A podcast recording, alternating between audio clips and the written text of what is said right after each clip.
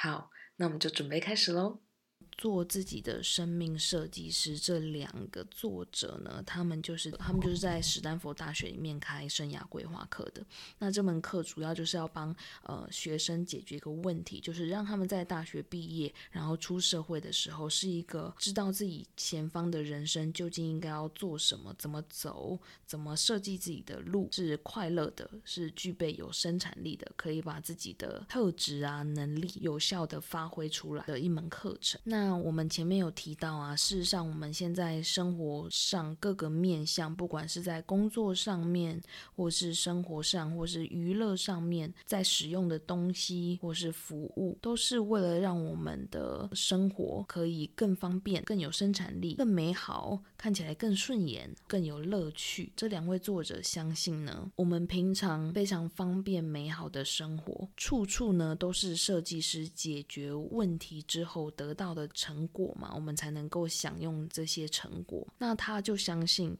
经过妥善设计的人生也会有一种独特的面貌。也就是说，设计呢，不是只适用在设计一台出好用的电脑啊，设计呢，也能让我们打造一个非常酷炫的人生。为什么我们会觉得设计师好像都比较会解决问题？这个最核心的根本是来自于什么呢？是因为他们比较聪明吗？还是因为他们解决的问题比较多而累积出来的？是学不来的吗？没有，其实这个最核心的本质呢，是因为他们除了喜欢问题之外，他们其实更热衷而且更擅长的事情是重新去拟定问题，也就是 reframing your question emotions. 就像其实就像是 Google 一样，我们平常在做 Google 有什么问题，那我们一定会 Google。那其实我们去打的关键字，我们问的问题都会有一个答案。那如果你打的方向，你打的问题呢，你自己提出的问题是一个可能完全错误的方向，那你找到的答案就是完全不会是你想要的答案，你找不到你最理想的答案。所以问题呢，其实问问题就是等于答案，你的问题就是答案。那那他们呢？设计师他最重要的思维就是 reframing，就是从你、重新去拟定问题，而且他们永远都会告诉我们，就说不要去从问题去开始解决，而是从一个同理心。去开始同理，人生的设计呢，也需要很多 reframing 的过程。像世界级的潜能大师 Tony Robinson 呢，他就说过，他说 Change your narrative, change your life。也就是说，如果你改变你自己对你自己说的故事的话，你的人生就会改变的。因为其实我们脑海中每天都有。同样的想法，我们都在对自对自己讲同样的故事，可能是啊你不行啊，或是你你你不够好啦。这个其实我们都在我们的脑袋里面每天的不断的对自己回放这个故事，这个就是所谓的 narrative。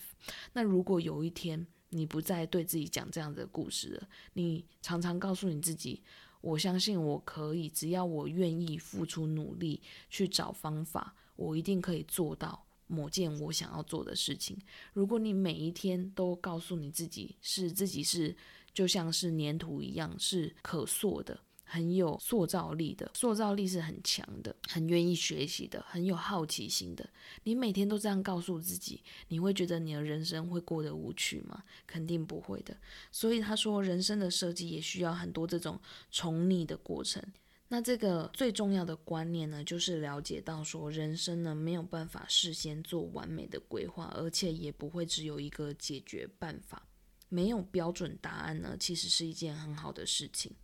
因为根本没有人可以去 judge 你啊，就是这。这个人生，大家各走各的，有自己的花样，有自己的路线，这样这个世界才很缤纷，不是吗？没有标准答案才是最好的事情啊！而且人生呢，其实是一个体验的过程，就像是我上一集讲的，前几集讲的，我们其实就是又是导演，然后又是演员，我们其实都是在边写剧本，然后边边边演出，那其实很有趣啊！意思是什么？意思是你随时都可以改编你的剧本，你。你随时都可以在下一秒演出更理想的生活，所以如果有这样子的想法呢，平常我们会问的一个问题就是说，你以后要做什么？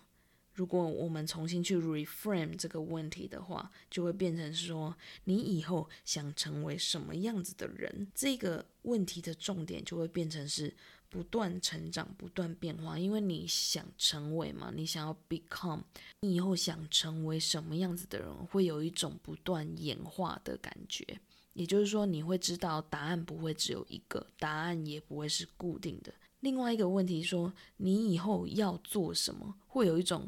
固定的答案，好像我就一定要有那个答案，而且我要很小心的想出那个答案才可以，而且那个答案一定要是最正确、最最完美的。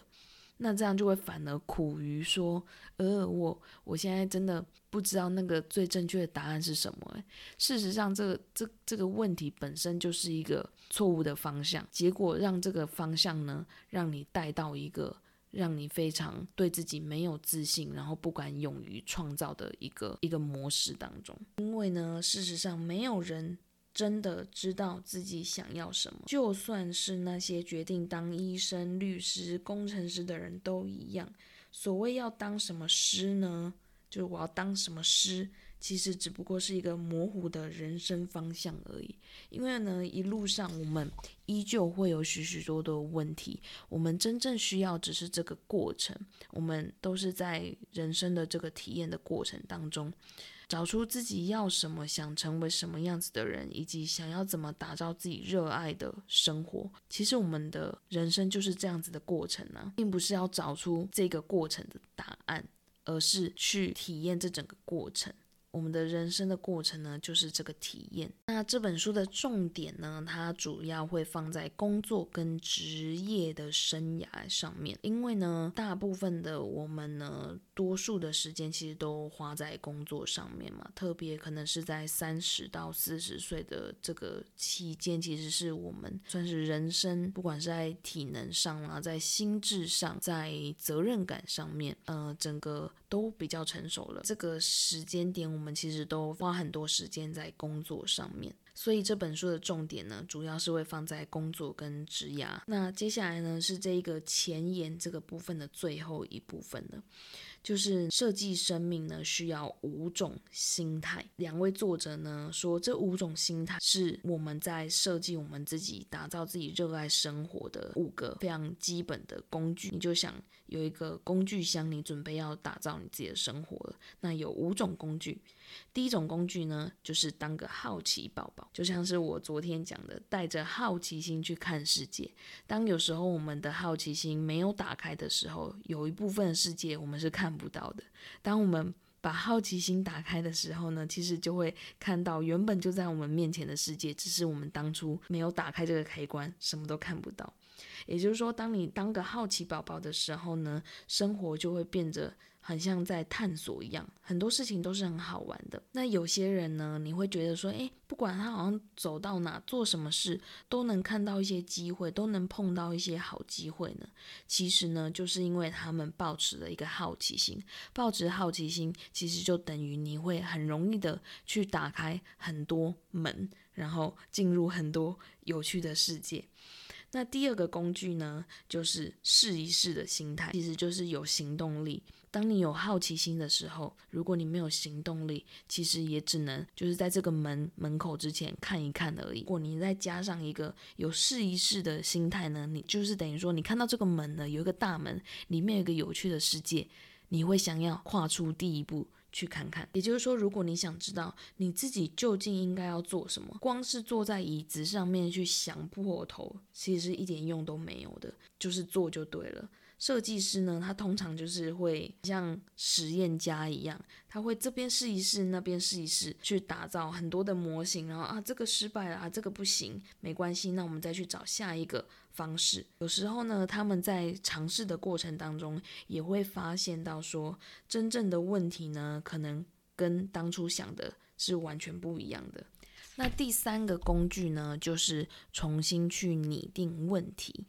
就是说，如果当设计师也是会有卡住的时候啊，不知道怎么办的时候嘛。那这个时候他们会怎么怎么办呢？比如说，可能我们人生走着走着，或是每天生活过着过着，就会觉得，哎，好像卡住了，就会忽然失去一股前进的渴望，或是前进的一个动力。那走着卡住的时候呢，设计师就会去重新去拟定问题，重新去确认自己在解决的问题是不是真的应该要解决的事情。因为当你去重新去拟定问题的时候，其实就是去重新用。不同的角度去重新看待同一件事情，去退一步的看看自己是不是现在有一些执着跟偏见，然后才会让自己卡住了呢？那第四种工具呢，是要相信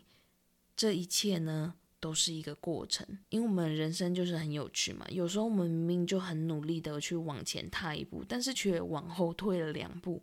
那如果能够相信这一切都是过程，然后我们不会太过于执着，我们愿意去放手，去放掉一刚开始还不错，但是普普通通的方法，反而呢可能会找到一个更惊人美好的一个方式。有时候说不定也会歪打正着，走出一条意外的道路嘛。生命设计呢是一趟旅程，然后不用执着于你。那最后呢，第五个工具是请别人帮忙。那这个呢是重点中的重点。他说呢，一个最优秀的设计师都知道，优秀的设计其实是要通力合作的，是需要一个团队的。他说，一个画家呢，可以一个人在一个海风呼啸的岸边完成一个旷世的作品，但是设计师却没有办法一个人做出一个 iPhone。他说，请别人帮忙是重点中的重点，我们不用想说要靠自己去想出一个很独一无二的人生设计。因为呢，很多很棒的点子其实是来自于别人，只要你开口，知道该问什么问题就可以了，让别人呢也参与你这整个人生的设计的一部分。我觉得呢，做自己的生命设计师这本书呢，会让你在看待很多事情的时候多了一种实验的精神，比较有一种好像有一个第三个视角在看待你自己的人生的感觉，就是你会比较用。一个比较轻松的心态去面对，比如说可能现在要找工作的这件事情，你会觉得是用一个实验的方式，先尝试这个 A 类型的公司，我都先同样的类型呢，我都先去呃挑三间公司去了解看看。那 B 产业的类型呢，我也去挑几个几间公司去看看，就是你透过比较实验性的心态。去去面对原本你觉得很严肃、很沉重的问题，那我觉得这是做自己的生命设计师带给我一个很大的启发跟改变。最后呢，作者也在结语的时候提醒大家，他说。生命设计是没有大功告成的那一天哦，不要以为哦，你会，我终于设计好自己的生命，然后终于完成了这一件麻烦的事情，然后接下来一切都会非常顺利，这是无效的想法。需要从你问题就是，生命设计没有大功告成的那一天，生命呢是一个很好玩、没有尽头，然后必须要一直打造前方道路的设计方案。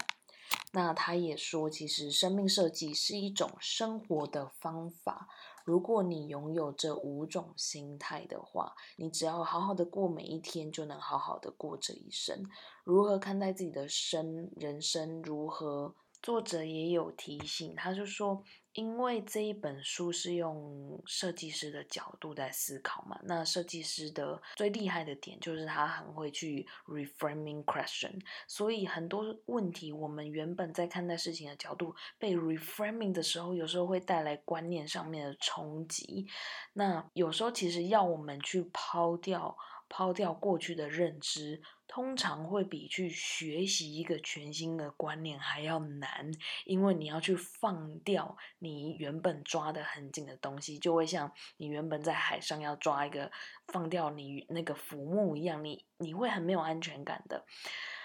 但是，说不定你放掉之后，你更能够悠游自在，在这个大海当中，让这整个呃海洋的浮力，让你更能够享受在海洋上面。所以他建议，在阅读这本书学到或者是抛掉的东西，不管对你的冲击有多大，有很多可能是会让你感到很不安心，或是很启发你的。其实呢，不用害怕你会变成另外一个人，你只要相信，这反而会让你更像自己。因为他提出一个观点，我觉得很棒。他说，因为优秀的设计永远都会带出原本就存在。等着被发掘或是展现的最佳特质，所以基本上这一个方式呢，其实是在找回真正你原本就有的最棒的特质。好，那今天就分享到这，让我们一起练习用设计师的五种基本心态来过好每一天吧。我们明天再见喽。